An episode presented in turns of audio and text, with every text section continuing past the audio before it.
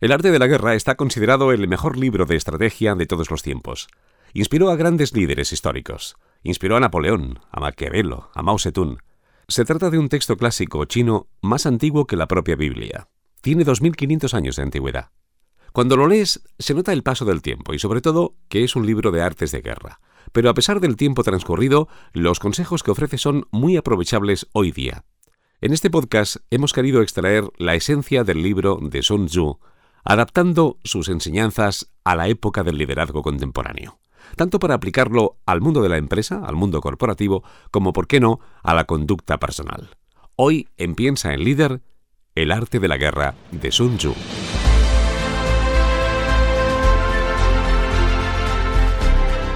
Piensa en Líder, nombres propios de liderazgo y sus claves de éxito.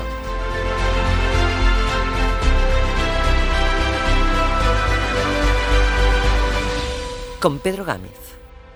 En momentos de confrontación, conocer la naturaleza humana y comprender las raíces del conflicto ayuda siempre a encontrar una solución. Sun Tzu, el autor del libro, dice que la mejor victoria es vencer sin combatir. Eso es lo que distingue al hombre prudente del hombre ignorante. Parece evidente que ante dos líderes, uno que ha trazado una estrategia y otro que no la tiene, el primero ganará siempre en la confrontación. Pero al diseñar ese plan, hay que tener en cuenta siete puntos a considerar. Es importante al trazar una estrategia considerar cuál de los dos rivales cuenta con la fidelidad y la obediencia de su gente, incluso para que lo sigan hasta la muerte. Segundo punto, ¿cuál de los dos líderes es más estratega? ¿Qué elementos son vitales en la victoria? ¿Quién los tiene a favor de los dos? ¿Qué lado impone mayor disciplina a sus hombres? ¿Qué contendiente tiene el equipo más preparado? ¿Quién de los dos rivales cuenta con jefes y profesionales mejor entrenados? Y por último, ¿qué lado incentiva mejor a su gente en caso de éxito? Para salir victorioso, debes conocerte a ti mismo y también a tu enemigo. Estudia sus recursos y compáralos con los tuyos. ¿Dónde es más fuerte cada parte? ¿Y dónde es más débil? Ahora, planifica de acuerdo con esas circunstancias.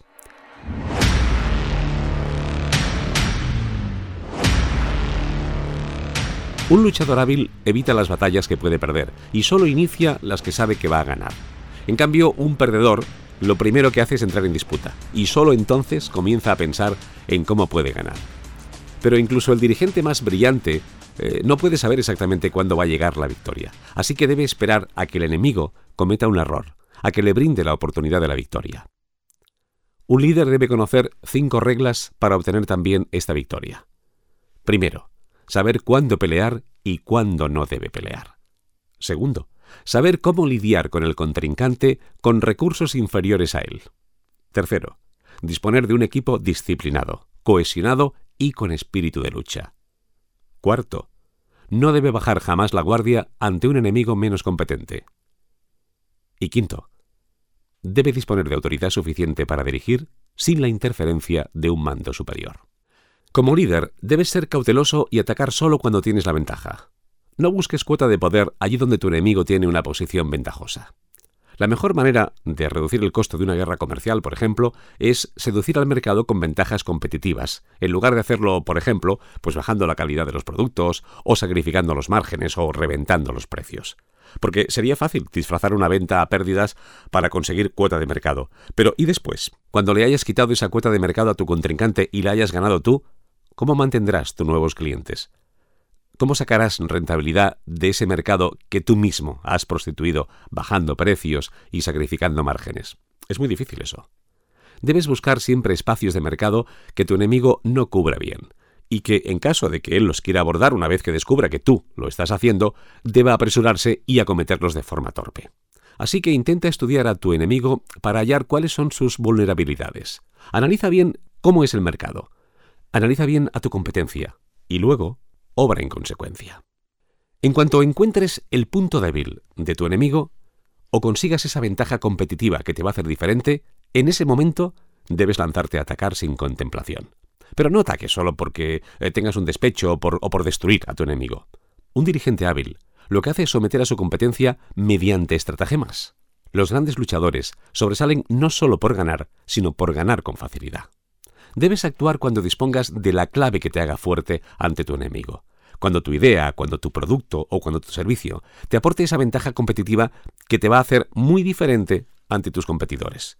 Es entonces cuando debes lanzarte a por todas y sacrificar todos tus recursos.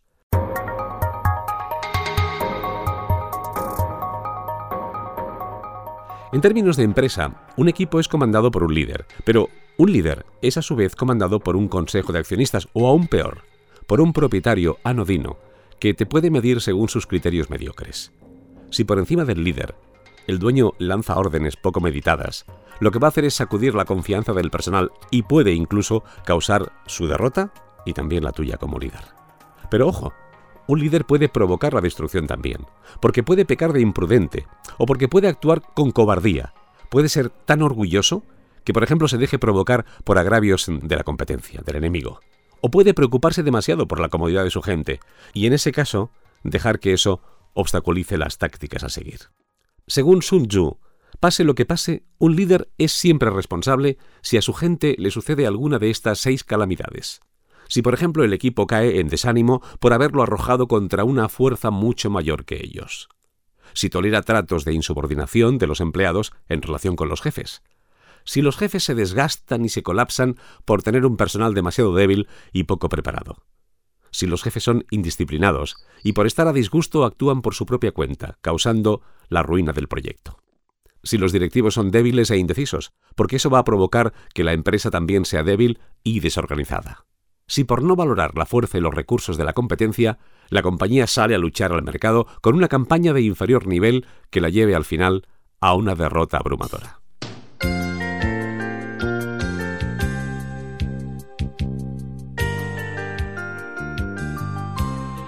Mantener una empresa es costoso. Hay que pagar sueldos, dietas, alquileres, hacer grandes inversiones. Una lucha prolongada puede agotar los recursos de cualquier compañía y la puede dejar débil y vulnerable. Así que es mejor que, cuando lances campañas, sean campañas acotadas, que apunten siempre a victorias rápidas, a objetivos concretos, decisivos, no campañas prolongadas, porque eso es muy difícil de mantener y sobre todo muy costoso. Evita entrar en mercados que ya estén blindados, porque eso te va a llevar primero meses de preparativos y después muchos jefes impacientes van a malgastar recursos en campañas que no tienen ningún sentido.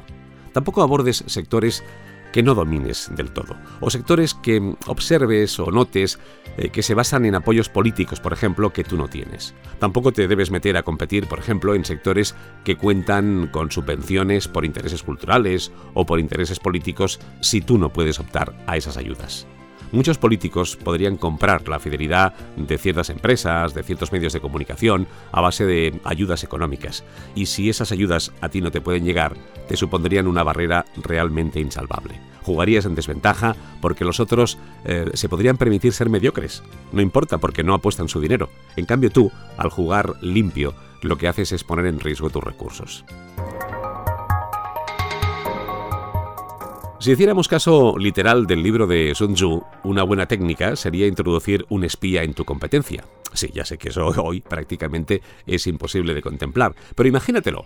Te proporcionaría una información decisiva sobre la disposición del enemigo y además te podría ayudar a introducir, por ejemplo, secretos falsos a tu enemigo. Pero como eso hoy estaría más cerca de la ilegalidad que otra cosa, posiblemente una buena adaptación de esa idea de Sun Tzu sería contratar a alguien que haya servido a la competencia. Contratar a un competidor directo es caro, ya lo sabemos, pero también garantiza obtener una experiencia y conocimiento del sector. Seguramente, si es un directivo, lo más posible es que mm, esa persona aporte mucha experiencia y a lo mejor incluso una cartera de clientes. Es legal hacer eso, es legal que tu nueva incorporación traiga parte de los clientes de su empresa. Eso sí, siempre que se realice pues a través de actividades o medios lícitos y sobre todo que haya finalizado la relación laboral o que no tenga contrato de exclusividad con la empresa de la que procede. Incluso la ley asume como parte de su experiencia y de su habilidad que un empleado traslade su cartera de clientes a la otra empresa a la que va. Y de hecho es muy común en el sector de los servicios profesionales, especialmente por ejemplo en auditores o en abogados. Por el contrario, fichar a alguien eh, ajeno al sector bueno, también tiene sus ventajas. Por ejemplo, eh, puede aportar un aire fresco a la empresa y un aire de renovación eh, si proviene de otros sectores. Piensa que a veces puedes contar con excelentes profesionales, excelentes estrategas, que como tienen un pacto de competencia durante un par de años, por ejemplo, y han abandonado recientemente la empresa, están disponibles para brindar su know-how en otras áreas. Y esa experiencia, aunque vengan de otro sector, puede ser muy interesante si lo aplicas al tuyo. A pesar de su ilegalidad, por ejemplo, grandes empresas han recurrido al robo de empleados. Multinacionales como Pixar, como Apple, Google, como Adobe, tuvieron que afrontar eh, indemnizaciones millonarias por pactos de no competencia entre ellos para evitar eh, fugas de cerebros. En la época de Sun Tzu no se fichaban competidores, porque en la guerra se supone que se lucha por ideales. Por eso recurría mucho al espionaje y mantenía relaciones estrechas con los espías. Eh, los recompensaba muy bien, porque ese costo, decía, es muy pequeño en relación con la guerra prolongada que pueden ayudar a evitar. Eso sí, Sun Tzu aconseja que, en caso de lanzar una estrategia a partir del secreto que te facilita un espía, debes matarlo, a él y a cualquier otra persona a la que le haya dicho el secreto. De lo contrario, según él, tu plan perderá su poder. Evidentemente, es un poco difícil llevar a cabo ese consejo. El arte de la guerra se basa en el engaño. Mientras preparas una estrategia, Debes intentar enmascarar tu fuerza ante la competencia aparentando debilidad. Debes disimular tu coraje con timidez. Y debes disimular tu orden con desorden.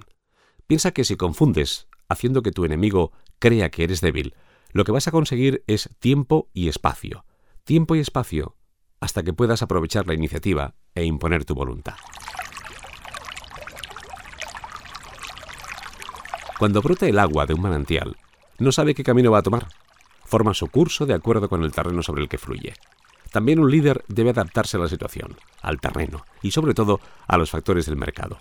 Porque un líder sabe que siempre hay posiciones que no se pueden mantener, caminos que no se deben seguir e incluso órdenes de la cúpula que no siempre se deben acatar a rajatabla. A veces hay que jugársela. La victoria no es de los que dudan, sino de los que arriesgan. Un líder debe analizar el entorno para ver quiénes pueden ser sus aliados y quién constituye su mercado. Así que no te marques retos eh, demasiado pretenciosos, porque no es momento de proponerte conquistas desmesuradas o que requieren un desgaste de recursos que incluso podría dejarte muy desgastado a ti, a tu equipo y por supuesto a tu empresa. Fíjate siempre en los signos que indican tendencias. En la época en la que se escribió el libro El arte de la guerra, Sun Tzu buscaba pájaros o bestias asustadas que le indicaban que se estaba acercando a una emboscada. Decía, por ejemplo, que cuando los soldados del enemigo se apoyaban en sus lanzas cuando estaban de pie, era porque se desmayaban de hambre. El día que no colgaban las ollas encima de las fogatas y actuaban como si no volvieran a sus tiendas, sabía que estaban dispuestos a luchar hasta la muerte. Hoy día no hace falta que arriesgues tus hombres para vigilar el campamento enemigo, porque es mucho más fácil. Observar a tu competencia es fácil gracias a Internet y también al diálogo con clientes comunes cómo son sus vendedores, cómo son sus vehículos corporativos, cómo es su web, cómo actúan en las redes sociales, cómo actúan con el mercado, cómo es su oferta comercial, qué venden, cómo son sus productos, qué precios tienen. Hoy es fácil saberlo. Para ganar es posible que a veces debas ser muy reservado y también incluso mantener a tus empleados en la incertidumbre. No siempre deben conocerlo todo. Así evitarás que se filtren detalles sobre tu próxima estrategia a la competencia o al mercado. No uses los servicios de los mismos proveedores que la competencia, porque va a ser difícil que en una visita, tanto tú como la competencia, mm, no dejen de ver algún detalle del próximo lanzamiento de uno o de otro. Administrar y controlar un equipo grande no es diferente de administrar a un equipo pequeño. Simplemente debes dividir a empleados en equipos más pequeños que se muevan al unísono. Otra cosa que debes hacer es diseñar un plan de comunicación eficaz que transmita muy bien cuáles son las consignas. La gente debe saber hacia qué camino eh, se está yendo y cuáles son los objetivos a conseguir. No sería la primera vez que montones de equipos y montones de gentes que trabajan en empresas van trabajando, van haciendo cosas sin saber realmente cuál es el plan final. Sun Tzu te aconseja usar señales como gongs, tambores, pancartas y fuegos. Nosotros te aconsejamos usar el email y la videoconferencia. Un general habilidoso dirige su ejército como si estuviera conduciendo a un solo hombre. Así que trata a tu gente como miembros de la familia. Y lo que vas a conseguir es que ellos te apoyen hasta la muerte, hasta el final. Pero no olvides la disciplina porque si no puedes controlar a tu gente con autoridad, van a ser tan inútiles como los niños malcriados. La disciplina es un camino seguro hacia la victoria, pero debes contar con la fidelidad de tu equipo. Por lo tanto, trátalos con humanidad y con disciplina. Usa incentivos y también algún castigo. Cuando la situación parezca brillante, debes decírselo a tus empleados. Hazlos partícipes de los objetivos de la compañía para alentarlos a luchar con fuerza.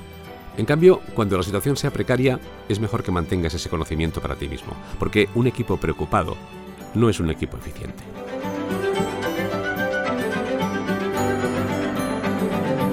Para Sun Tzu, la guerra era cuestión de vida o muerte para el Estado. Para una empresa, hay otra batalla, la comercial. En ambos casos, la planificación y la métrica meticulosa son vitales para obtener la victoria. Un buen líder debe ser observador, ingenioso y adaptable. Ese mensaje sigue siendo válido más de 2000 años después de ser pronunciado por Sun Tzu en el arte de la guerra. Escuchar Piensa el líder no requiere ningún pago. Tampoco es una producción retribuida. Por eso, si te ha gustado, solo te pedimos que nos dejes una reseña de 5 estrellas en Apple Podcast. Es la mejor contribución para que este programa sea descubierto por nuevos oyentes. Muchas gracias por tu reseña.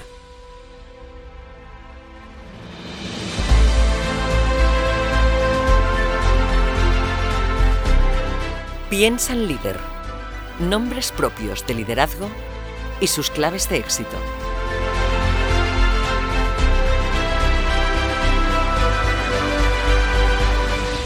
Con Pedro Gámez.